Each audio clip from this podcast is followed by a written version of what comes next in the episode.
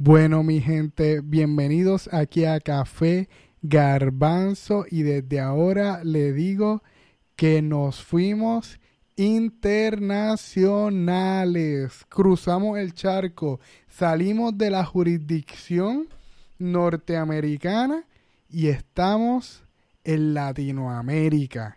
Hoy vamos a estar entrevistando a David Crocs, que ya pronto, cuando escuchen por la entrevista, lo van a conocer mejor. Realmente la entrevista está súper chévere. Yo me la disfruté un montón. Aprendí y sé que ustedes van a aprender también. Para que tengan una idea, vamos a estar hablando un poquito de música. Vamos a hablar un poco de producción musical, un poco de música en la iglesia, un poco de la música que nos gusta. En general vamos a hablar un poco de música. Ya lo hemos hecho en otro episodio. Tenemos el episodio con José Carrera, que estamos hablando de las, las cosas que él hace, eh, las canciones que tiene de YouTube. Hablamos con Maribel Soto, que pues todos la conocen. Maribel, pues una leyenda, claro está y hablamos un poco de su carrera ya en ese episodio. Ustedes me imagino que ya lo han escuchado y si no lo han escuchado, pues los invito a que pasen por ahí. Ese episodio empieza y termina con música de Maribel, así que no se lo pueden perder. Pero aquí vamos a estar hablando un poco de producción, de grabar música, de la música en Latinoamérica. Bueno, no les cuento porque ya por ahí viene el intro, así que vamos para el episodio.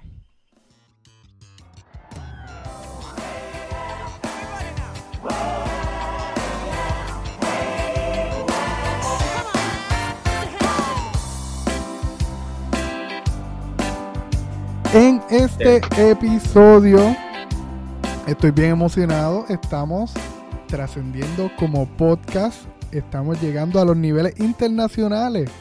Ya que tengo aquí conmigo en el Zoom a David Crocs. David, ¿cómo te encuentras? ¿Cómo estás? Bueno, yo, yo me encuentro un poco nervioso porque es la primera vez que me invitan a un podcast. Siempre escuchaba podcast por aquí, podcast por allá, pues no sabía que era un podcast y, bueno, nunca había participado y bueno, gracias a Dios que tú me has invitado por mi blog y estoy feliz. O sea, estoy nervioso, pero estoy feliz de que me, de que me hayas invitado. Uf, no sé qué es lo que va a pasar, mi hermano, porque hablar de música, uf, es una gran cosa, así que aquí estoy listo, para, preparado para lo que tú me digas. Eso, si quieres que toque, bailo, hermano, como tú quieras. mira, pues como ya así como dijiste, vamos a estar hablando un poco de música, un poco, porque de música se puede hablar mucho, se pueden hablar días, se pueden estar hablando años, se pueden hacer cinco años de carrera en esto, pero pues nosotros vamos a estar hablando aquí un ratito nada más. Así que, para David, realmente pues yo te conozco por lo que he visto en tus redes, para los que no sepan, sepan David, David Crocs tiene Facebook e Instagram, lo tiene dominado Está siempre está haciendo contenido, en especialmente unos live, live de todos los temas interesantes. Así que los invito a que lo busquen. Al final hablamos de tus redes. Pero yo te, conozco por eso, por los live. Del, llegué, llegué a ti con gracias a Edgen. Porque pues veía los memes y de repente vi que empezó a salir en unos live y entraron live y entonces te empecé a seguir. Fue, ah, ¿te gustan los memes? Sí, claro, parte esencial de la vida. Pero cuéntanos, ¿quién, quién es David Crocs? Eh, ¿Cómo se desarrolla? Cuéntame un poco de ti. A ver, a ver, a ver. Bueno, lo más interesante de mí es Jesús, creo yo, ¿no? Amén. Pero eh, te contaré un poquito de, de, mí, ¿no? De, mi nombre en realidad es David, solo que en internet, David, David, David, voy a decir mi nombre entero, ¿ya? Soy David Cueva, David Andrés Cueva Córdoba. Yo vengo de la familia Cueva, aquí en Perú, donde yo soy. Eh, la familia Cueva, pues somos, nos conocen como los pentecostales adventistas. Anda. ¿Por, qué? ¿Por qué? ¿Por qué? Porque, o sea, somos los... eso, me siento orgulloso de decir eso. O sea, somos los que en las iglesias empezamos adorando a Dios con todos los instrumentos, mi hermano guitarra eléctrica, batería, bajo, íbamos a, nos invitaba a una iglesia, hermanitos, queremos que vengan a cantar, ¿no? y alabar el nombre de Dios. ¡Pum! Ahí íbamos con toda la música y los hermanos ya, como ya estaba todo hermano, nos votaban. y empezado mi hermano, si tú, si tú vieras en, Facebook, eh, no vas, vas, a encontrar ese ministerio, Familia Cueva, eventos musicales, así le ha llamado mi papá. Y, cómo los hermanos necesitan alabar el nombre de Dios genuinamente, un espacio de seguro donde ellos puedan ser uno solo con el Señor eh, y que sea totalmente puro, limpio y, sin ataduras, libres, sentirse libres de poder alabar el nombre de Dios. Y, empecé, o sea, mis papás desde chiquititos nos hacían cantar eh, en cuarteto. O sea, te estoy hablando cuando tenía 3, 3, 4 años, mi papá ya estaba allí, ¿no? Haciéndonos cantar a voces. Y, este, y ahí empecé cogiendo la guitarra. No, me acuerdo la zampoña. La zampoña es un instrumento de viento. No sé si tú has visto, que son como varias cañas, varias cañas, y tú las soplas, ¿ya? Eso eh, cogí. Mi papá eh, nunca, mire, mi papá es músico, pero nunca me enseñó a tocar ningún instrumento, de gracia. mi papá me decía, toma ese instrumento, sé tú con él y el Señor te va a iluminar. Y pucha, yo agarré el instrumento y trataba de hacer todo lo posible y empecé a practicar yo solo. O sea, yo aprendí música solo, empíricamente solito, ¿no?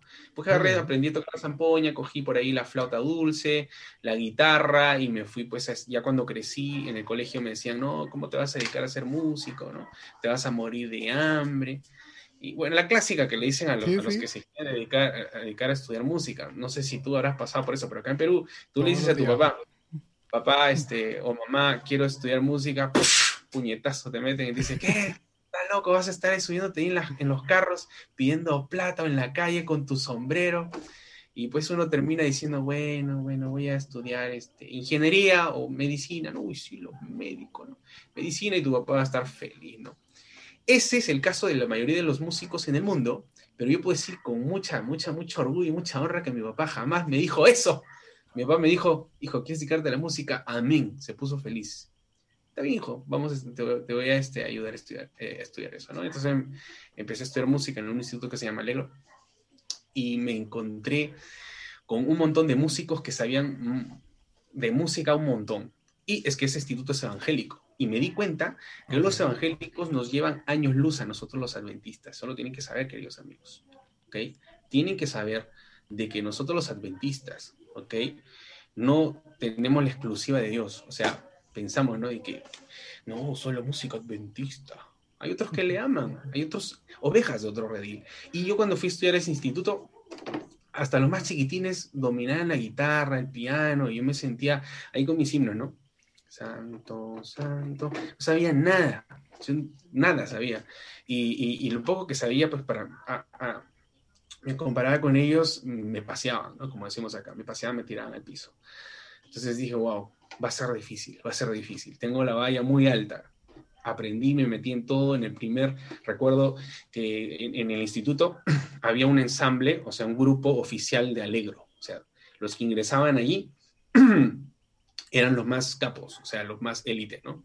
Los más élite. Y para ingresar ahí, habían dos tipos de banda, la, la banda élite y la banda de inicio, ¿no? Para ambos era difícil ingresar.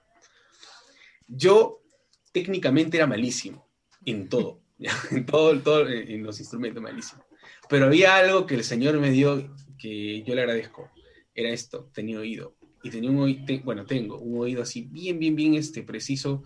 Cualquier canción que escucho lo, lo, lo imito casi al 100%. Y eso es lo que era bueno. Entonces dije, ya, yo escucho, escuchaba, el profesor me, me, me tocaba algo, yo lo imitaba, así sin técnica, porque empecé a aprender piano ahí, ¿no? Sin técnica lo tocaba, aunque sea con un dedito, ¿no? Igualito decía, wow, tienes oído, entonces te voy a explotar. Me, hacían hacer los cifrados de las canciones para la banda. O sea, yo no tocaba en la banda, pero me hacían hacer los cifrados. Y así empecé escalando, escalando hasta que formé el ensamble, aprendí música, fui a mi iglesia, traté de enseñar un poco, me rechazaron porque eh, hay muchos prejuicios en, la iglesia, ¿no? Sobre, eh, con la música, ¿no? Entonces, ya listo. Pero lo, genial que ahí aprendí, aprendí de, tocar todos los géneros musicales. Eso me ayudó bastante a ampliar un poquito más mi, mi, bagaje cultural musical, por así decirlo, ¿no? Y luego este, eh, de, que estudié todo eso, estudié pues todo lo que es la música, teoría musical, todos los cursos, estudié piano y también estudié dos ciclos de producción, eso me encantó. Eh, producción musical. Me dediqué a la producción y eso es lo que vengo haciendo hasta ahora, ¿no? Y, y gracias a Dios ya llevo casi 15 años dedicándome a la, producción y el Señor me ha bendecido bastante porque de eso vivo, produciendo este, música, creando música para, para artistas, para radio, para televisión. Y, bueno, uno va creciendo, uno va aprendiendo y va aplicando, este, el Señor te va bendiciendo, vas evolucionando. Y ahí estamos, eh, por la gracia de Dios, avanzando todo el tiempo. Bueno, y después me metí a, un poquito, te voy a contar. David Cross, o sea, se hizo conocido en la pandemia, pues. ¿Qué pasó? O sea, este, ya no podemos salir, no podemos los días de tocadas, no podemos tocar los sábados en la tarde, ya no había este, eventos musicales, y eso es algo que, ah, extraño un montón, tú no sabes cómo extraño el escenario, ¿no? Porque así somos, o sea, los músicos nos gusta estar en el escenario, o sea, nosotros solucionamos, estamos, el Señor nos ha hecho de esa manera para hacer eh, artistas, pues, ¿no? Sí, nunca, va, nunca va a ser lo mismo que tocar frente al interface, ¿no? Y eso es algo extraño, entonces mi esposa me dijo, pero ¿y si transmisiones? Y yo dije, sí, ¿no? Y empecé, empecé haciendo entrevistas, entrevistaba músicos, artistas, cantantes de nuestra iglesia y también evangélicos, solo que le metía mi estilo que es así bien irreverente, pues, ¿no? eh, hacía bromas, eh, les hacía bromas eh, me daba risa porque eh, como, como, como ellos esperaban que mi entrevista iba a ser, y hermano, ¿usted cómo es su ministerio musical? ¿Cómo lo ha venido bendiciendo el Señor? No, yo les, les hacía, les metía chapas. Chapas son sobrenombres. Acá dicen chapas, ¿verdad? Y, y cómo se sentía, no sé, yo a veces soy un poco así, este, a veces soy un poco así eh, impulsivo y, y, hago bromas y no me doy cuenta, pero creo que no se incomodaban porque se sentían en un espacio que no había dentro de la iglesia, o sea, un espacio de, de, entretenimiento sano, ya, pero de entretenimiento, de solo entretenimiento, ¿no? Siempre, en la iglesia no, no hay un espacio donde la gente puede ir a reírse y a matarse de risa, ¿sí? Siempre hay eh, el lado espiritual, que yo no estoy diciendo desligarnos de eso, sino de que se, ve mal, la iglesia como que dice, no, eso es perder el tiempo, ¿no? Estar uh entreteniéndote, no deberías estar estudiando tu Biblia o predicando, ¿no? Pero yo hice eso, ¿no? Y entonces este, hacía bromas, metía este, sonidos graciosos, este, los, les, les, hacía bromas en vivo, les preguntaba de cosas así, este, eh, de cosas que, que, yo buscaba en internet, preguntas así como para ponerlos en una situación embarazosa. ¿ya? Y, y, bueno, así haciendo esto, eso, eso, llegué a entrevistar a, a, cantantes muy reconocidos, muy, muy reconocidos, este, y, a pastores también muy, muy, muy, muy, muy reconocidos y, me daba risa porque este, a los pastores yo los trataba no de, hola pastorcito, ¿cómo está? No? Les hablaba de tú a tú y les hacía bromas y les ponía chapas y los pastores felices, no, no, se, no se palteaban, o sea, no, paltear es, acá le decimos, este, no se avergonzaban. Okay. No se avergonzaban, estoy usando mucha jerga peruana, disculpa. Pero este, este, y, no sé, no sé, y después me enviaban los que comentaban, decían, oh, más, más, respeto con el pastor, pero eran mis amigos, o sea, yo los consideraba mis amigos, mis hermanos. Y a veces los, los artistas y los pastores agradecen el, el, hecho de que tú, al hacerlos una entrevista así tan, tan humana, como que los bajas de un pedestal y, y, y la gente también a veces en, a, los, a los músicos, los artistas y a las personas que tienen un, un, por así decirlo, un rango alto dentro de la iglesia, eh, endiosamos de alguna manera, cosa que también es una carga para ellos, porque ellos tienen que cargar una imagen que en realidad no se la ponen ellos. Cumplir con los estándares que se le ponen. Claro. Entonces, cuando tú los tratas así, la gente se da cuenta, ah, no, no, no, no era el, pastor, ¿no? Sino, pues era un hermano tal cual y yo, y eso da más confianza, pues, ¿no? Y entonces, este, eso, eso me gustó bastante. Duró todo, todo el 2020 y en 2021 paré un poco porque yo hacía transmisiones todos los días. Todo, no descansaba. Era el lunes, martes, miércoles, jueves, viernes, sábado, sábado, domingo. Y ya, pues, este, cansa. No, claro. Me llegué a cansar un rato, ahora he, bajado las revoluciones, solo estoy haciendo los miércoles, los grandes debates que comenzó, esa es otra historia, ¿no? Cómo comenzaron los debates con Etienne, así, yo le estaba haciendo una entrevista al man, y, se me ocurrió este, hacer un, debate, dije, oye, si la gente se mete, a ver, ¿quién quiere meterse a debatir? Y ahí empezó todo. Hicimos esta especie de, debates, de debates online, eh, donde hacíamos participar a la gente. Tú has estado, por lo que me dices, ¿no? Sí, sí Y eso me decían, eh, me dicen varias personas, eso no existía. O sea, un lugar donde tú puedes hablar de cosas que hablábamos, por, por ejemplo, como temas como homosexualismo, eh, ordenación de la mujer, la música, qué sé yo, temas tabú, pues, ¿no? Y hacer esas cosas como que me enteré, muchos, yo tengo mis, eh, varios amigos, porque he trabajado para Nuevo Tiempo y me he codeado con la asociación, ¿ya? Entonces, este, ellos me conocen a, mí, ¿no? Entonces, por ahí algunos pastores de altos rangos me decían, oye, David Crocs, este, ten cuidado con los temas que estás tocando.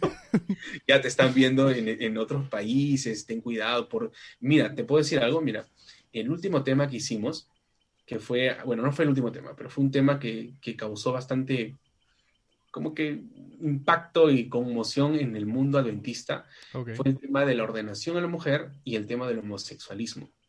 Me escribieron por internet y me dijeron, ¿sabes qué, David Crocs? Mucha gente, algunos este, diciéndote de todo, todo el abecedario, ahí te das cuenta como a veces uno, la espiritualidad que uno presenta no es cuando, cuando en los comentarios te, te, dicen cosas horribles, ¿no? Pero también me escriben personas que agradecen los temas. Ok.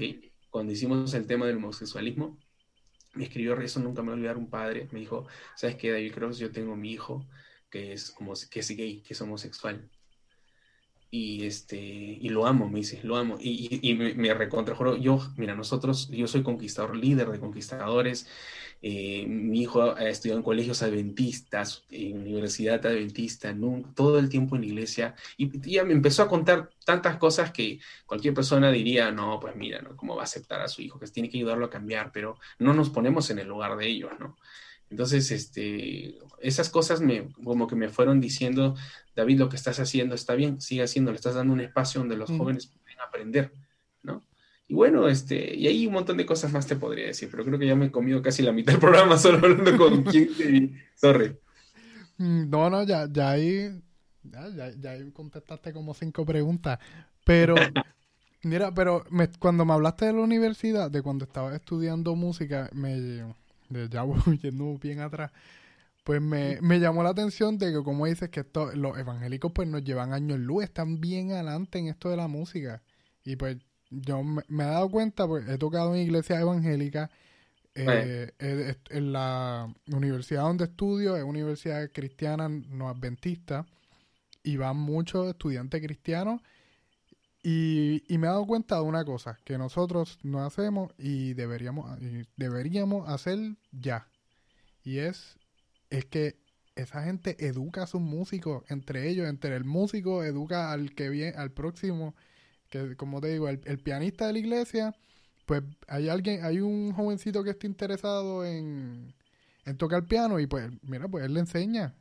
Y así, y pues él pasa por el pianista, por el bajista, por el baterista y, y viene, sale un músico que sabe tocar todos los instrumentos y se puede defender súper bien en, en ellos. Y yo pienso que esa cultura de educación no nos hace falta. Lo que acabas de decir es algo cierto y te lo confirmo. En el instituto donde yo estudié, que se llama Alegro, este, es evangélico y todos mis compañeros, los de mi salón y de todos los salones de cada aula, los enviaban sus iglesias y les pagaban, ¿ya? Les pagaban la carrera en el instituto. Yo era el único que pagaba con mi propia plata.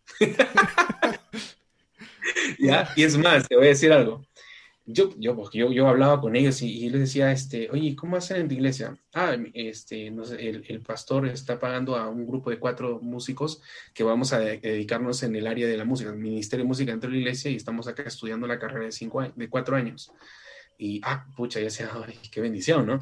Y, y, qué tal, ¿no? Sí, nosotros vamos y en nuestra iglesia enseñamos lo que estamos aprendiendo acá. Les enseñamos a los jóvenes que vienen para que hagan música acá. Decía, somos, no hay músico principal, decía, hacemos rotaciones, hacemos rotaciones. Hay cuatro o cinco bajistas y, los instrumentos, la iglesia compra para todos los músicos que vengan, ¿no? Compra los instrumentos y, este, y, ahí, están rotando todo el tiempo y, nos, han invitado, nos han enviado a nosotros que somos los líderes para poder este, eh, enseñarles. Y, y, qué más? Y, les pagan un, sueldo. y decían, eso, eso, no parece ni real, eso es como un sueño. Eso, eso, yo decía, sí, en serio. Incluso yo, eran de varias denominaciones ya, pentecostales, evangélicos, de todas. Ya. Adventistas era yo y había uno de, de otro día, otro alumno, pero poquitos éramos ya. Éramos dos nomás que me acuerdo de mi, de mi, de mi, de mi promoción. No dentro de mi salón, era en otro salón estaba ahí. Pero me acuerdo que me, habían dos iglesias donde, a los, donde eran tan organizadas estas iglesias evangélicas que a los músicos les pagaban por planilla, o sea, quiere decir que era como una, una, una, empresa. ¿Ok? Estamos, entonces les pagaban así. Y, y, ellos no lo, yo decía, cuando, eh, hasta yo, ¿ah? cuando decían les pagaban, oye, pero también no, no debería ser así, no deberían de entregar sus talentos a Dios. Pero ellos no, ellos no pensaban en eso, o sea, ellos, ellos daban, la iglesia simplemente les daba en, por, porque se dedicaban a eso nada más. O sea, era como que dedicaban todo su, talento y su esfuerzo para el Señor y tenían que vivir de algo, ¿no? Entonces les, les daban ese dinero para que ellos puedan seguir aprendiendo, invirtiendo en su talento para la iglesia. O sea, todo era dar recibo y doy. Y entonces es una gran enseñanza que he recibido de, ellos. Sí, realmente yo he visto aquí en Puerto Rico pasa lo mismo y, pienso que deberíamos empezar a tomar nota aquí en la iglesia adventista y a trabajarlo. Pero, pues mira, me mencionaste que has trabajado con Nuevo Tiempo. Pero, y, y, y te voy a decir lo que yo sé de Nuevo Tiempo. Que son, yo creo que dos cosas. Que Nuevo Tiempo para mí eran brasileños y que el, la América habla hispana pues tomaba las canciones en portugués y las canta en español o, o algo así o que principalmente eran de Brasil que es donde se estaba produciendo mucha música y pues entonces de pues, el resto de Latinoamérica pues la tomaba y la traducía. Este, ¿Esto es lo correcto? O cuéntame en esencia es, es, eso. La idea es de Nuevo Tom, que es Nuevo Tiempo. Ellos se, creó allá el primer canal, ¿no? O sea, este, como, como disquera, hermano. O sea, estamos hablando a nivel de disquera, es como Vástago, como Canción, ¿sabes, no? Las disqueras, ¿no? Como Sony. Este, Nuevo, Nuevo, Nuevo Tempo es una disquera, ellos empezaron. No existe eso. Ellos son los primeros en la iglesia adventista. No existe eso. Por eso que ellos, ellos, tú, en, Brasil, tú vas a las iglesias, bueno, en casi todas, eh, parecen unas iglesias evangélicas. O sea, ahí no hay prejuicios de música ni nada. Para nada, para nada. Por eso que los músicos que se van para allá se quedan y se casan y se quedan ahí diciendo, oye, pero vete para Brasil. ¿Cuántas veces me han dicho, ah, David Cross, damos gente como tú, ¿por qué no te vas para Brasil? No sé por qué nunca me fui. Entonces yo sabía, yo como que quería quedarme aquí y hacer cambios aquí en, Perú. Perú es uno de los países eh, donde la, iglesia adventista es muy conservadora, muy, muy conservadora. Acá todavía en las iglesias se sigue cantando himnos nada más, nada más, solo himnos. Yo soy anciano de mi iglesia y estoy dentro, soy director de, la música dentro de mi iglesia y, y, batallo con eso porque poco a poco estoy metiendo canciones espirituales, ¿no? Pero casi siempre tiene que estar los himnos tradicionales de la doxología y, si no, los hermanos como que sienten que, no es un, sábado, ¿no? Pero tampoco yo puedo decir, ah, ok, vamos a cantar, este, no sé, pues canciones de Marco Witt, ¿no? Eso también sería irrespetuoso, ¿no? Porque sé que de alguna manera ellos conectan con esa música, ¿no? Entonces, poco a poco como que estoy ahí sembrando. Entonces, eh, por eso es que nunca me fui a Brasil. Pero sí es cierto, o sea, en, en Brasil, en la disquera, tiene un montón de artistas ellos este, hacen música, producen música y la, lanzan, pues, ¿no? Televisión, radio y las iglesias, las otras iglesias de todos los países, las iglesias adventistas, cogen las canciones que más le parecen, no es que cogen todo, ¿ah? porque hay música que no, no, no le, por eso filtran. Por ejemplo, acá en Perú entra la, eh, eh, entra la música eh, más suave. Y es más, a pesar de que es suave, la hacen recontra mega más suave. o sea, le quitan instrumentos, le quitan la percusión, si había batería, quitan la batería y ahora solo ponen un shaker. Eh, si había guitarra eléctrica, quitan la guitarra eléctrica, le ponen otros tipos de cuerdas, ¿no? Y, ya está, ¿no? O sea, hacen un filtro bien, bien, bien fuerte, ¿no? Bastante fuerte, ¿no? Y es triste que no haya, este, mira, aquí en Nuevo Tiempo Perú no hay productor musical. A mí, o sea, yo he trabajado para Nuevo Tiempo porque a mí me contratan para que yo haga la música de los eventos que hay. Y también para la unión he trabajado, ¿no? O sea, me dicen, oye, David Cross, queremos que hagas el álbum tal para tal evento. Pucha, yo hago la música, pues, ¿no? Pero no, no soy contratado, o sea, yo no soy empleado de, de, Nuevo Tiempo. Y en Nuevo Tiempo, aquí en Perú, y creo que en los otros Nuevos Tiempos, creo que también la de Chile, ya porque también en Nuevo Tiempo de Chile, no hay productor. Porque el productor que había ya se ha venido acá. Yo conozco, no voy a decir nombre, ¿no? Entonces, este, se vino de, de, allá acá porque allá está peor. O sea, no hay productores, o sea, no contratan, no contratan productores. Porque eh, al menos en estos países, y no sé si también será allá en, Puerto Rico, no, no, ven, no, o sea, parece un gasto innecesario que se invierta en música de ese modo, ¿no? Y ahí está, bueno, y yo sé que va a cambiar en algún momento, de hecho ya está cambiando poco a poco, pero se está avanzando a, paso lento y, el mundo avanza más rápido, pues, ¿no? sí, sí, aquí, aquí en Puerto Rico me sorprendió porque yo bregaba mucho con, el departamento de jóvenes y la asociación, pero ya con esto de la pandemia, pues me fui distanciando, estaba enfocado en esto y, y pues cuando los otros días me llamaron a, hacer, a hacer una parte en, en, un, en el programa, eh, en un programa que, que tenía la asociación de una semana de oración, y me, me impresionó mucho cómo la asociación ha, eh, estado poniendo dinero, eh, comprando equipo de calidad para lo que sería el canal de, el canal de televisión donde están transmitiendo cultos y semanas de oración. Y hay muchos, están haciendo muchas cosas que yo no me imaginé que, que fuesen a hacerlas. Y realmente, pues, por el por la burocracia de, de todo este, de, de todo lo que es el la, organización y, la asociación, pero como que se están moviendo a hacer nuevas cosas y eso me impresionó y me gustó un montón. Así que, quién sabe si que eso es un paso a, a, desarrollarse en, otras cosas también. A evolucionar. Se le ha tenido mucho miedo a lo que es este eh, innovar. Así es, mi querido bro. Mira, pues, aquí este, bueno, me, está, me, da la atención que me estás diciendo cómo, cómo, este, cómo en la iglesia pues cantan himnos y que las personas reaccionan a los himnos.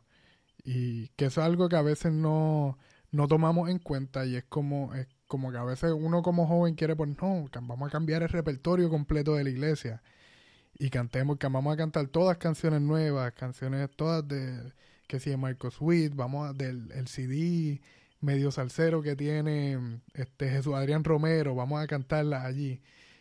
Pero nos damos cuenta que eh, como que hay muchas personas de la iglesia que sí reaccionan a los himnos y es bien, y, ajá, que es bien importante el estar pendiente a aquel, a aquel lo que reacciona a tu población o tu audiencia, por decirlo así, para, ajá, para que tú no seas piedra de tropiezo en, el, en el proceso de la alabanza.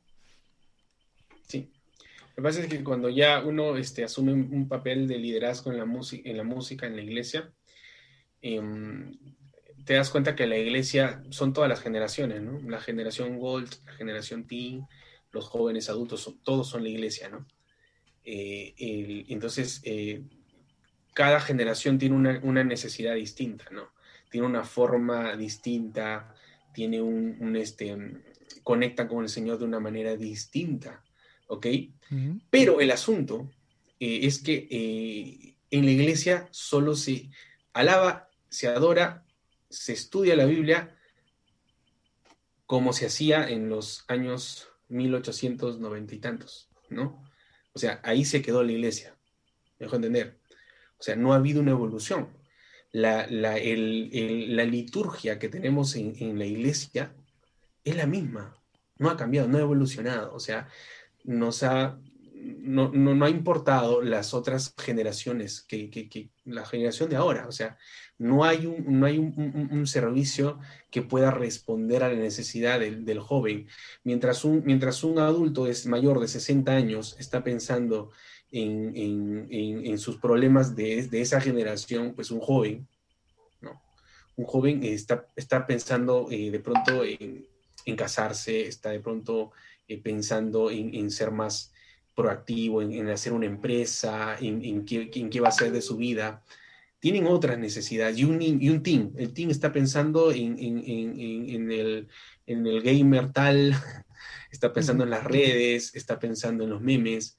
Te das cuenta que hay bastantes este, generaciones con distintas necesidades y no se está atendiendo a esas, esas necesidades. Siempre se ha atendido a la, generación antigua. ¿no? A ellos, ¿no? Entonces, eh, por eso es que siguen cantando himnos y se piensa que, por ejemplo, en el caso de los himnos, son los únicos que nos conectan con Dios. O sea, si tú entras a la iglesia y quieres realmente tener una alabanza y una adoración, quieres adorar a Dios genuinamente, solo lo vas a lograr haciéndolo del modo en que nosotros queremos, o sea, en la liturgia que tal, tal cual es, los himnos y todo eso. O sea, no existe otra manera.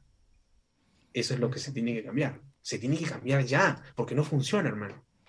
No funciona. Sí, es, querer, como que querer meterte a todo el mundo en un solo molde, que va a ser imposible de, de, hacerlo funcionar.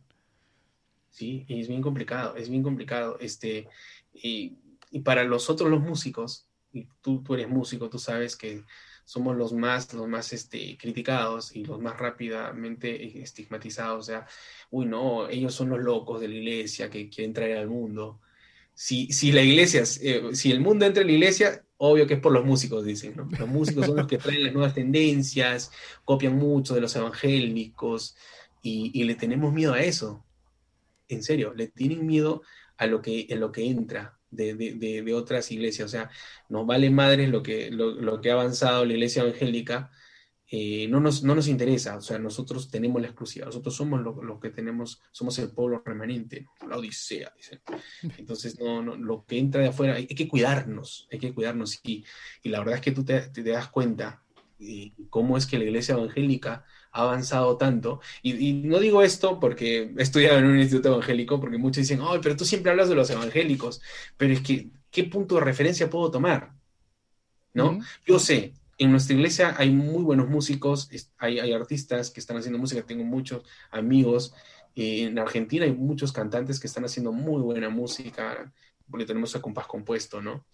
Eh, Primera Fe, que son de los chilenos, hay varios, hay varios este, cantantes que, aportan mucho a nuestra cultura eh, musical adventista, pero mientras están ellos lanzando un disco, en otras iglesias ya están haciendo eh, iglesias, ministerios musicales, tienen disqueras. Entonces, cuando digo que nos llevan años luz, es verdad, ¿no? Nos damos cuenta. Por ejemplo, en el 2018, este, este, eh, este, Jesús Sean Romero vendió más de 40 millones de discos. ¿Es porque vendió su alma al diablo? ¿O es porque la gente afuera está diciendo, dame a Jesús? Necesito que me enseñes un Jesús íntimo que se preocupa por mis problemas. ¿Ok? Este último, este último este, videoclip que lanzó este, Los Montaner, ¿no? Amén. Por ejemplo, es una canción que mis hijas lo cantan todos los días. Es una canción que ha tocado corazones. Son 144 millones de reproducciones, mi hermano mientras la gente está pensando, hoy no, pero ¿cómo vamos a nuestros hermanos? O sea, porque he escuchado, ¿no? ¿Cómo vamos a escuchar la música de ellos? Ellos salen con aretes, con tatuajes, nos preocupa más eso, pero no nos preocupa o no nos, no nos, o no nos sentimos agradecidos de que miles y millones de personas han escuchado a Jesús al menos una vez en su vida por ellos y da coraje que no por nosotros. Entonces, eh, eso es lo que, lo, que, lo que yo creo que a muchas, muchos músicos quieren, de alguna manera sentirse libres de poder expresar así. ¿no? Entonces, eh, hay, que, hay, que, hay que mirar, hay que imitar, hay que imitar y después superar, ¿no? Entonces, eh, falta un poquito de, bajarnos del pedestal y mirar qué están haciendo los otros hermanos, por qué tienen tanto éxito. No simplemente decir, ah, no, es que la clásica, ¿no? Es que han hecho pacto con el diablo.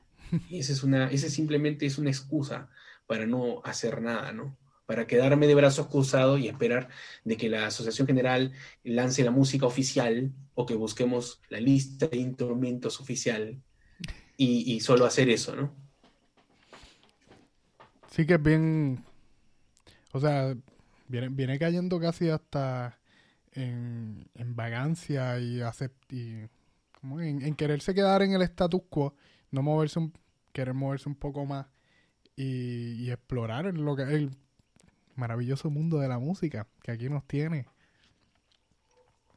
Pero te quería, es que eh, creo que fue ayer, no, fue el día que te escribí, tú estabas haciendo un live de, no sé de qué era el tema específico, pero sé que hablaron de la música y tú estabas mencionando la posición que, sea, que había adoptado la iglesia en alguno de los, ¿cómo es que se llama? Los, los concilios generales, no la... La conferencia, ah, los acuerdos de la conferencia general oficiales de la iglesia adventista. Lo que pasa es que los, hermanos, la iglesia no saben de esos acuerdos.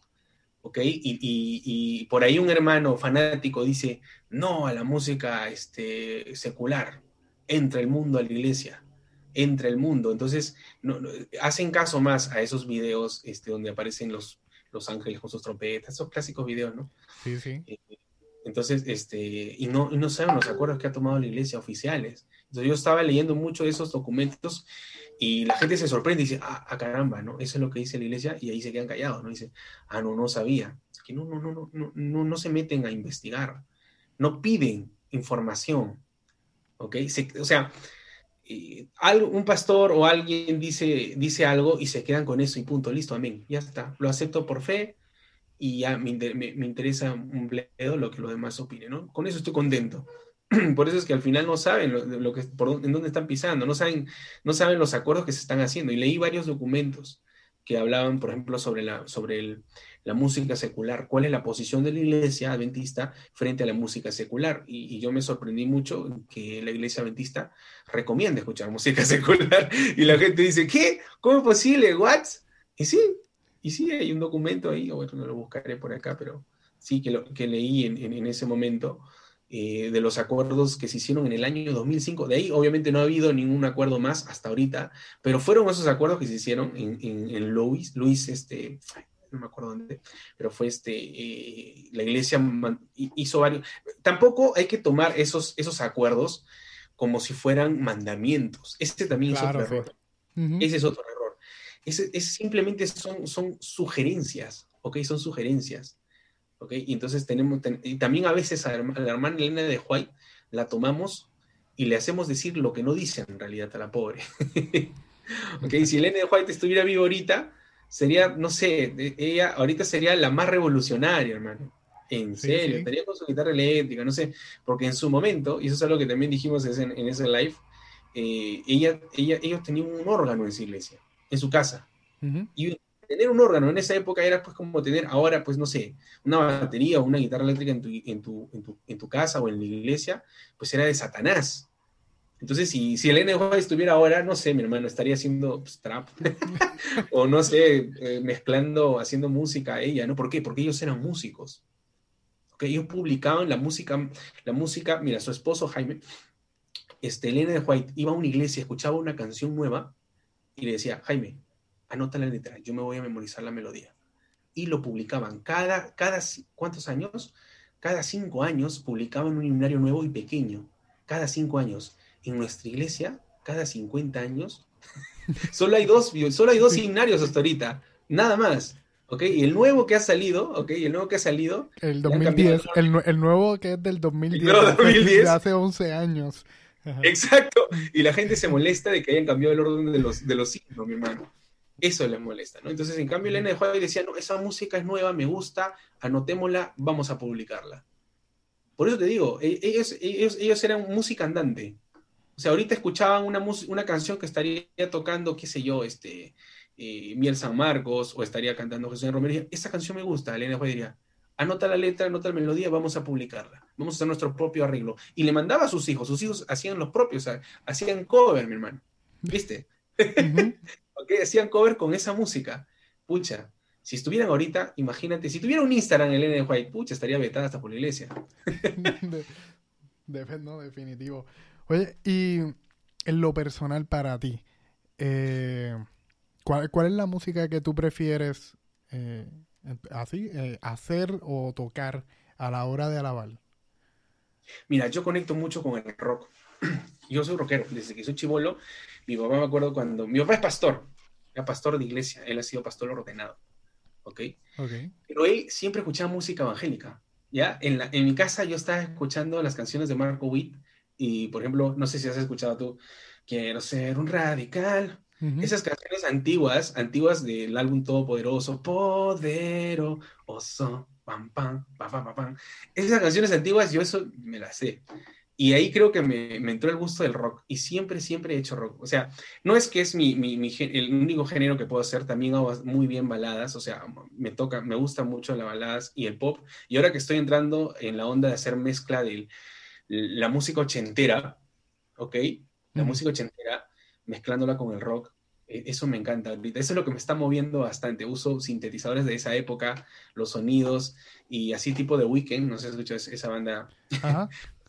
o de, este, este grupo, este, eh, ¿cómo se llama? Daft Punk. Ese estilo me está gustando bastante. O sea, esa fusión con el rock. Ahora, eh, obviamente decir, a mí me gusta esa música, no es tan popular, no, es, no está bien visto por nuestra iglesia, no son los estilos, no soy el estilo popular, es el estilo satánico, pero la gente no sabe que todo el tiempo está escuchando pop rock, que es el género más más usado por, por, el mismo hecho de agarrar tu guitarra y ser tan, tan, tan, tan, tan, tan, y estás haciendo rock, ¿no? Tu guitarra acústica, eh, eh, y el mismo hecho de usar solo cuatro acordes, ya es, es una base este, básica de, de, rock. Claro, sí.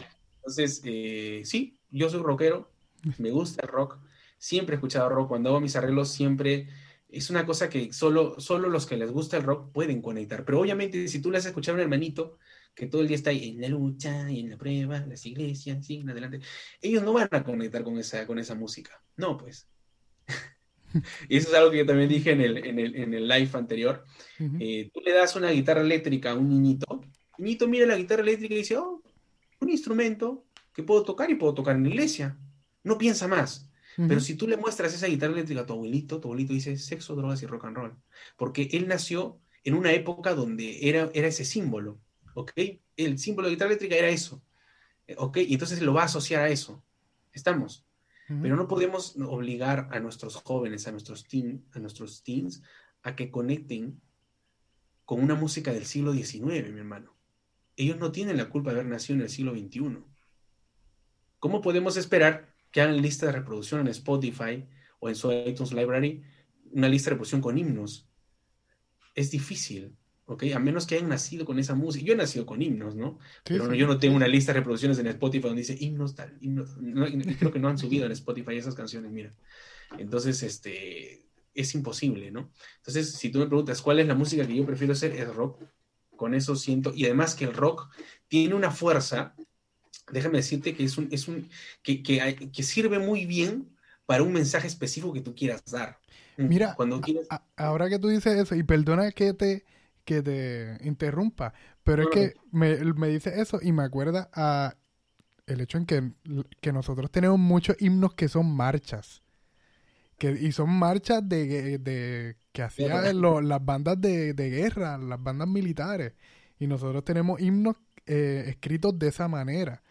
Que sería el equivalente a hoy en día cantar un rock, porque es una música que va eh, eh, enfocada a un tema en específico y a moverte, te, te, invita a, moverte y a ir adelante, y iglesia, sal, y um, firme y adelante huestes de la fe, sin temor alguno que Jesús nos ve, y es como que lleva la misma esencia que el feeling que lleva el rock, en el, que es el ejemplo para, ajá, para, para llevar un mensaje a través de la música en general.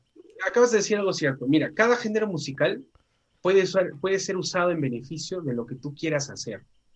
¿ok? Y, cada música y cada estilo musical, por cómo es y por los instrumentos que se usan y por el estilo de tocar, puede ayudarte a llevar un mensaje. A veces cuando te equivocas de género, ¿ok? Cuando te equivocas de género, no llega el mensaje necesario. Imagínate tocar con un reggae, con un estilo de reggae, una canción donde te, invite a ti a salir afuera y predicar eh, el, nombre eh, eh, sobre Jesús, a salir y luchar o salir de tus problemas, cuando necesitas una música fuerte, que, que penetre, ¿no? que te que, dé fuerza, ¿no? Y, y, eso, ¿no? Y ahora, no estoy hablando, eh, ahora hay rock que no es, que no es fuerte, hay rock que, es suave, que es bastante feeling, que no necesariamente es estridente, ¿no? O sea, hay bastantes formas, formas de, de rock, pero ese es el estilo con el que, que, crecí, el que me gusta, y creo que le gusta a muchas personas, solo que no saben. Sí, sí, es verdad, hay mucha música que escuchamos en la radio que no sabemos qué es rock, cuando si venimos a identificarla con un género, se llama rock. Y en cuanto a, a otros géneros musicales, ¿qué géneros no, no, no consideras apto para, para, para la alabanza? Creo que tu pregunta va más, más básica, ¿qué género no debería entrar en el culto? ¿No? Porque, mira, yo creo que sí, la música tiene que ser filtrada. Sí. Pero ahora, ¿qué género eh, dentro de la iglesia? Yo creo que es, es mucho, depende de cómo va constituida la iglesia. Tú sabes que en Estados Unidos hay iglesias adventistas donde casi donde tienen un género eh, o un estilo musical bastante eh, propio de cada iglesia. O sea, prefiero que ellos escogen, eh, por ejemplo, hacer su, música en gospel, gospel ¿no? Y solo adoran con gospel. Hay otras iglesias donde hacen solo reggae, te estoy diciendo la verdad. Hay iglesias donde hacen rock, adventistas, ¿ok? Adventistas. Y, están, y son iglesias, no son iglesias separadas. ¿ah? Porque unos pensarán, ah, no, pueden ser esas iglesias mías disidentes. ¿no? Mentira. Son iglesias que están dentro, son ordenadas, creo que se dice, eh, dentro, han sido aceptadas por la, por la organización, eh, por la asociación general, ¿ok?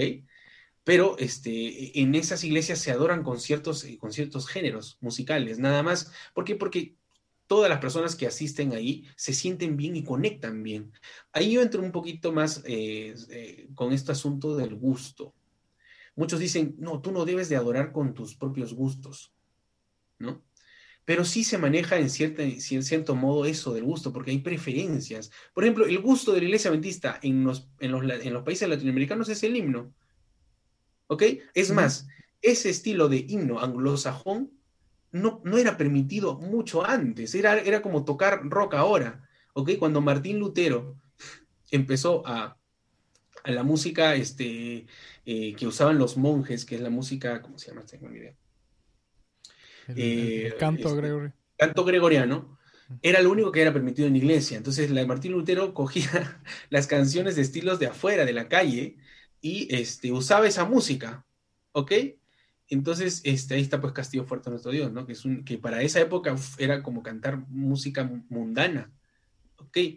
Entonces, eh, la, iglesia, la iglesia en general adventista ha cogido ese género musical de himno. Entonces, que otra iglesia coja el, el género musical de electro, no hay, o sea, es lo mismo. Tú has escogido el género de himno y ya está. Y que el problema, el problema de esto, de hacernos esa pregunta de qué géneros no deberían entrar o qué géneros deberían sí entrar, el problema es que seguimos, seguimos con el mismo problema de la forma. Nos preocupa mucho la forma. Estamos preguntándonos eso más que la de la esencia, de quién estamos, a quién le estamos adorando a Jesús. Nos olvidamos de eso, más nos interesa los instrumentos y el género musical, pero nos olvidamos de a quién estamos adorando, ¿ok? Y a Jesús. Y si tú quieres buscar evidencia en la Biblia de los instrumentos santos o, de los o del género musical, la Biblia no te dice. No existe un género privilegiado. ¿ok? para cuántos hermanos hubiera sido genial que la Biblia diga, y solo adorarás con himnos en iglesia, en Reina Valera 2 pucha, sería feliz para ellos, pero, pero en la Biblia no dice tal cosa. Adoraban con, con, cada pueblo, adoraba con la música que había crecido incluso. ¿Ok? Y si hablamos de instrumentos, pues en la Biblia tampoco hay una lista de instrumentos que diga, estos, con estos instrumentos solo adorarás. Cuando, cuando este, en el momento cuando este Nabucodonosor hizo su estatua, ¿ok? Eso está en Daniel, hizo su estatua, y todos tenían que, al, al sonido de los instrumentos, tenían que adorar a, esa estatua, ¿te acuerdas? Allí da una lista de instrumentos. Dice tamboril, címbalos, dice cuerdas, dice violines. Esa misma lista, similar, créeme, similar, y te daría los textos ahorita, dice en Salmo 150. La misma. O sea, es, es, igual. Entonces, con esto que estoy diciendo, que eh, a Dios no le importaba qué instrumento usabas. A Dios lo que le importaba, que había en tu corazón cuando estabas adorando con el género y la música que estés haciendo? ¿A quién se lo estabas dando?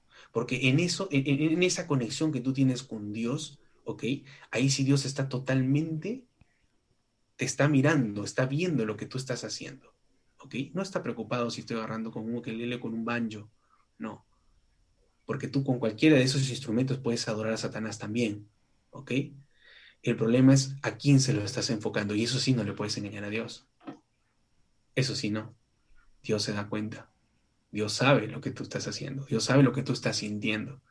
Entonces, eh, esa, la pregunta, siempre hemos hecho las preguntas incorrectas. ¿Qué género? ¿Qué instrumento? ¿Qué ropa? ¿Cómo me he visto? ¿Qué hago? Esas no son las preguntas que te hace el Señor. El Señor lo único que te habla es de amor. Te dice, acepta a los demás, no los juzgues. Esos, esos son los instrumentos que Dios te dice que uses. El amor. Sí que es que el instrumento y género son, son, son cosas que suceden a nuestro alrededor y nos, nos impactan y nosotros crecemos con algo, pues aquí en el, pues en el desde el siglo XX, siglo XXI, pues el desarrollo de los instrumentos como la guitarra, este, los bajos, una las trompetas, todos los instrumentos que conocemos hoy en día, pues son lo que tenemos, pues son como instrumentos, como lo que son. Siempre eso va a crecer. Siempre va a evolucionar. Tengo por seguro que la música siempre va evolucionando porque las generaciones van cambiando, ¿no? Y siempre vamos a estar con, con el mismo problema. O sea, como, una vez me acuerdo que en un live entró el pastor Hugo Chinchay, mi gran amigo, no sé si lo, si lo conoces, eh, el, pastor, el pastor Hugo lo máximo. Eh, mira, si todavía Jesús no viniera en 20 años por lo menos, ahorita estaríamos eh, adorando con la música que estamos condenando ahora. O sea, en, cuando te estoy diciendo en los 80, cuando Grita Singers, eran pues una banda que consideraban totalmente satánica, porque ellos usaban la guitarra eléctrica, usaban este, órganos, ya, y puta, cantar canciones de ellos era lo peor, o sea, ¿cómo podrías estar haciendo eso? Pues, sin embargo, muchas de sus canciones están en el himnario, por ejemplo, ¿no?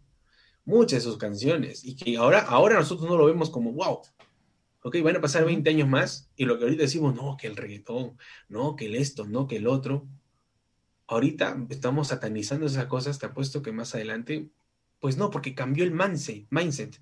Ahora de pronto hablar de trap, hablar de rockes, perdón, de, algunos estilos que, se usan solo para, por ejemplo, denigrar a la mujer, hablar sobre el sexo, en 20 años, cuando usen esa música, la gente no va a estar pensando en eso. ¿Viste? No va a estar pensando en, oh, yo quiero sexo, yo que no. Simplemente va a ser un género más y ya está. Sí que pues, al final, es, cuestión de... Ajá. ¿Cómo es? No, decía que con eso, diciendo, con eso mucha gente a veces dice, ay, no, entonces tú qué, estás invitando que, que, cantemos perreo en la iglesia. Mío. y siempre, que, como te digo, es el status quo, cuando uno quiere mantenerse en el status quo, cualquier cualquier cosa va a ser una va a ser una respuesta y va a ser una justificación de mantener ese, ese pensamiento. Carlos, si, estaríamos, si estuviéramos ahorita en vivo, vieran los comentarios que, estaría, que estarían, nos estarían haciendo. Esto solo hace, bueno, cuando lo publiques, de pronto ahí unos te van a decir, ay, ¿cómo has podido invitar ese hereje? Disculpo si te pasa, si cierra tu página. este, no, pues para que cierres mi página, pues la tendría que cerrar yo, así que no creo que lo vayan a hacer.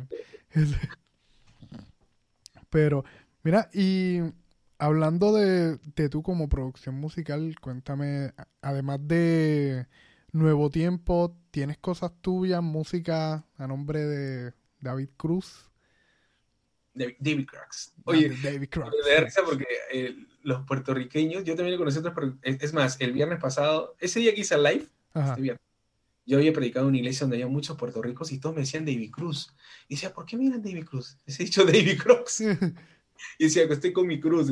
No, o sea, bueno, mira, yo he, trabajado con varios artistas, eh, muchos conocidos.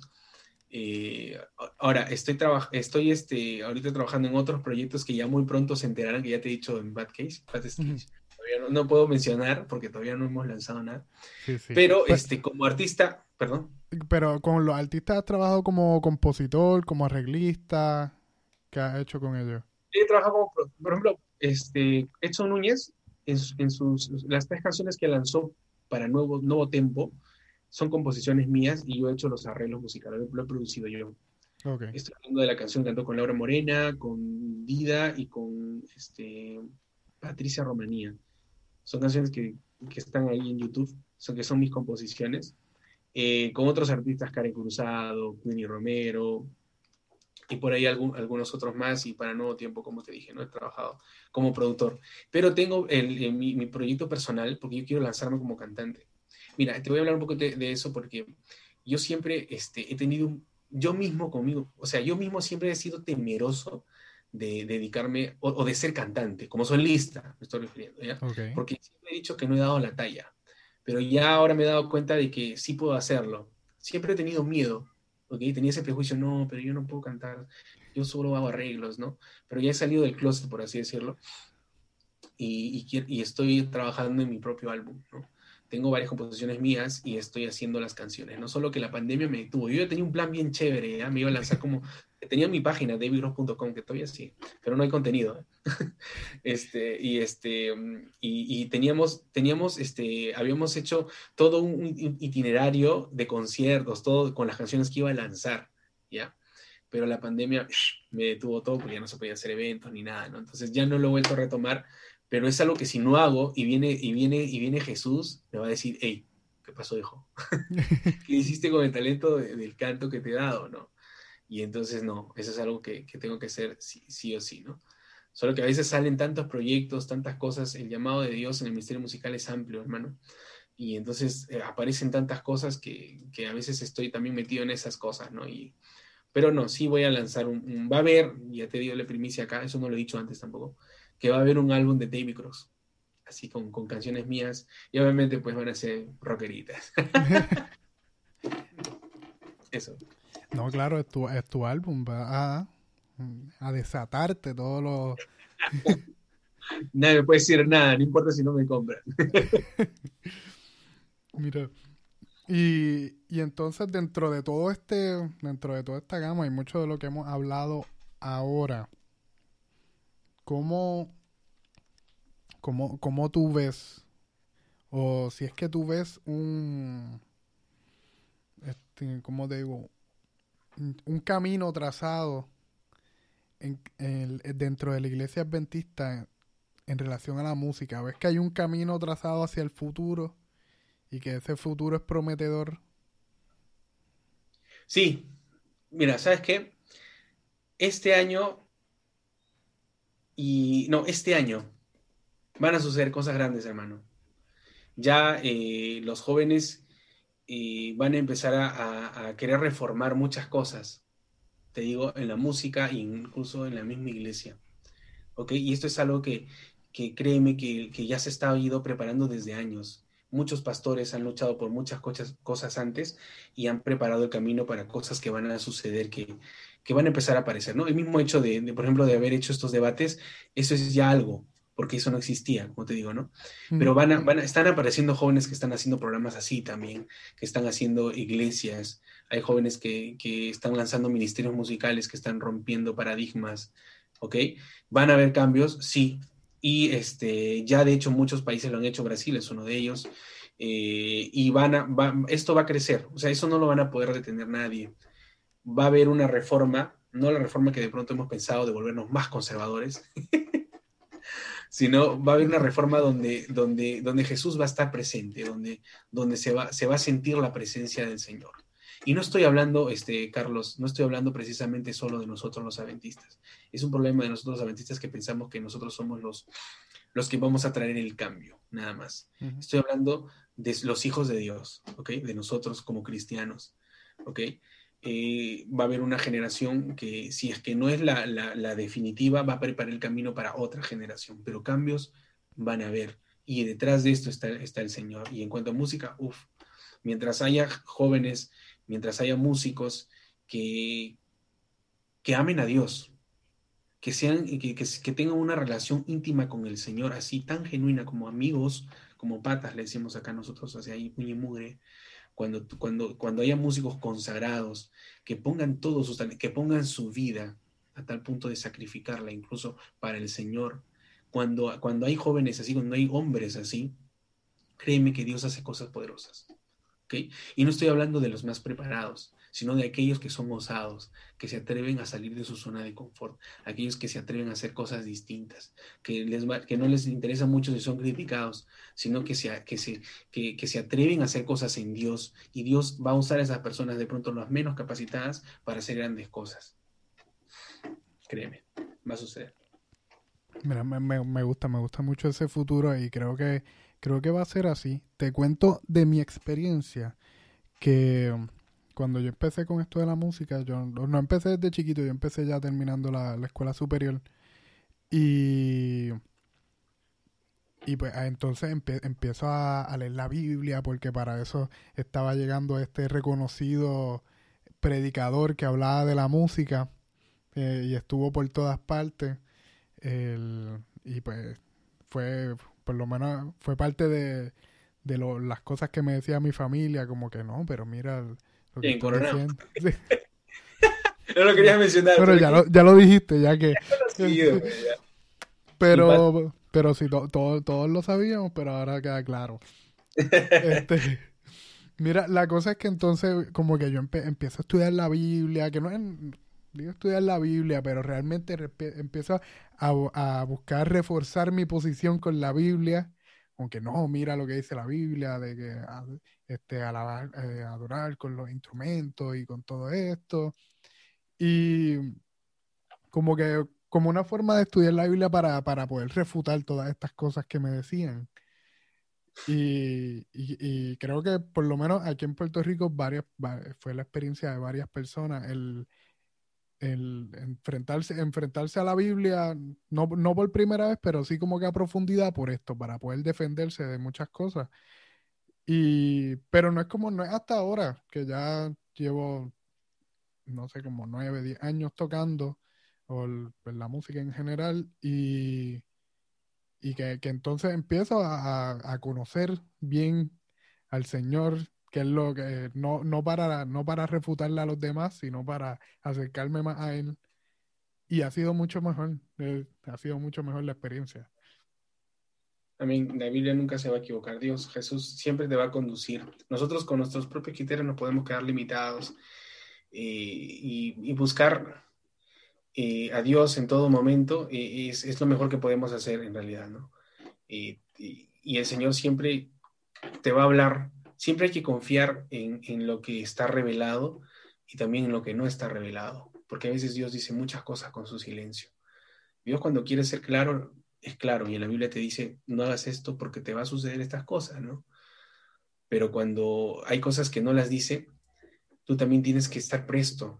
Es que a veces hay algo que se pierde, a veces eh, hay algo importante en la conexión que tú tienes con Dios, que es tan personal con Él, es tan única y tú te das cuenta de cosas que el Señor te dice solo a ti, ¿ok?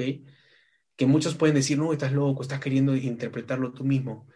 Y hablamos de, no, no, jamás hay que, que, que, que este, escuchar a aquellos, aquellos hombres que hablan sobre sus propias interpretaciones, pero lo que único que hacemos es interpretar las interpretaciones de otras personas que han escrito la Biblia, ¿no? Porque también son sus interpretaciones, ¿no? Entonces, también es importante eh, creer en fe, creer con fe en las cosas que Dios te dice. A ti mismo, solo a ti. Eso es importante. Y eso solo lo consigues cuando realmente tienes una relación con Dios. Cuando realmente el Señor te habla. ¿Ok? Y, eso es lo que todo, todo, todo cristiano busca, ¿no? Es tener una relación con el Señor. Eh, ¿Estaré haciendo su llamado realmente? ¿Será lo que estoy haciendo es lo que Dios me, ha mandado hacer? Y, es, es una pregunta noble, porque siempre nosotros tenemos que buscar imitar a Jesús. ¿Ok? Sobre todas las cosas, sobre todo lo que hagas. Eh, siempre tienes que estar detrás de imitarlo a Él, invitarle a Dios, a Jesús, que, que esté contigo, que controle tu vida. Y eso es algo que muy difícil queremos nosotros los seres humanos, nos gusta estar siempre al control de todo. Nos gusta a nosotros hacerlo todo. Ese es, un, ese es un error que cometí, es un error que yo cometí mucho tiempo, te diré, Carlos. Siempre yo he luchado eh, con, con mi propia carne, con mis propias debilidades. Yo mismo he luchado solo y no he dejado que Dios luche por mí. Y eso es algo que cometemos el error. Señora, Señor, Señor, por favor, ayúdame a no caer. Entonces ahí estamos sacando la ecuación de, de, a Dios. Estamos centrando en que nosotros tenemos que eh, hacerlo, pero no invitamos a Dios que lo haga por nosotros. Y Dios ya lo hizo, pagó un, alto precio en la cruz, pero para nosotros es gratis. Y cada vez que nosotros queremos vencer al enemigo con nuestros propios esfuerzos, es decir, sabes que Jesús no me importa lo que tú hiciste en la cruz, yo tengo que vencerlo. Pero Dios te dice, no, yo di mi vida por ti. Lo único que tú tienes que hacer es todos los días hablar conmigo, conocerme, y dejar que yo obre en ti, dejar que yo viva mi vida en ti. Y cuando llegas a hacer eso, te vas a dar cuenta que es fácil obedecer los diez mandamientos. Te vas a dar cuenta que es fácil orar 24 horas al día. ¿Ok? Te vas a dar cuenta que es fácil leer la Biblia, que es fácil hablar de Jesús, que es fácil sentarte en un, parque y cuando se te acerque alguien y digas, oye, ¿sabes que yo conozco un amigo que se llama Jesús? Te vas a dar cuenta que tus impulsos, que antes eran pecaminosos, ahora esos impulsos van a ser de bien, van a ser de amor. ¿Ok? y eso es lo que deberíamos nosotros perseguir en todo momento. El día que dejemos de hacer esas cosas, el, día que realmente nos pongamos a hacer las cosas de Dios, olvidarnos de lo ajeno, de la ropa y todo eso, olvidar, sino hacer lo que realmente eh, necesitamos, que es Jesús, ese momento, ahí recién Jesús va a decir, ¿sabes qué? Ya creo que ya se ha cumplido mi obra, voy a venir. sí, sí, ese, pues, esa es la reforma que estaban mencionando ahorita. Eso. Así que ya escuchamos de ti, escuchamos de tus planes futuros. Eh, cuéntanos, David, ¿cuáles son tus redes? ¿Dónde te encontramos? Ah, me encuentran como David Crocs, así, D-A-B-I-C-R-O-X-X, en, en, en Instagram, en YouTube y en Facebook. ¿ok? Ahí me van a encontrar como David Cross, me van a encontrar el contenido que estoy subiendo. He estado un poquito desligado de, de las redes, eso sí les diré, pero ahora he vuelto. Y justo cuando he vuelto, acá Carlos me ha cogido y me ha invitado. Pero ya, gracias. Yo te, en serio, yo te agradezco mucho. Te agradezco mucho la oportunidad que me das. En realidad, eh, yo hago, eh, al hacer estas cosas, estoy creciendo yo también. Estoy aprendiendo. Y créeme que espero no ser el que eh, yo el que estoy hablando, sino que Dios me use para poder a otros jóvenes motivarlos, ¿no? y espero, y yo sé que Dios ha estado ahorita presente en este podcast y que de pronto nos va a escuchar mañana o, o cuando se publique este, este video, nos va a escuchar un joven que necesitaba la respuesta exacta, que hoy día está pidiendo por una respuesta que ya nosotros estamos grabando. Cuando tú lo publiques, lo va a escuchar y va a agradecer al Señor. Y es así, somos herramientas de Dios, el Señor nos usa en todo momento. Y qué honor y qué bonito se siente ser eh, instrumentos de Dios. Así que amén. Así siempre ponerse en las manos del Señor siempre va a ser, siempre, siempre se siente, siempre se siente bien y gratificante. Eso. Amén. Amén. sea para el Señor. Así que muchas gracias. Gracias por estar aquí en este episodio. Me he pasado súper bien. Y mira, esperemos que no sea la última vez. No, mi hermano, cuando quieras, cuando quieras, ya te he dicho, estás, eh, tú escríbeme en el Instagram y trato de responder lo más rápido posible. Eh, y amén. Así yo, yo estoy, estoy, para cuando se trata de Jesús, mi hermano, doy todo. Puedes contar conmigo para lo que sea, Carlos. Amén. Y pues, espero que los que estén escuchando lo hayan disfrutado y pues será hasta un próximo episodio.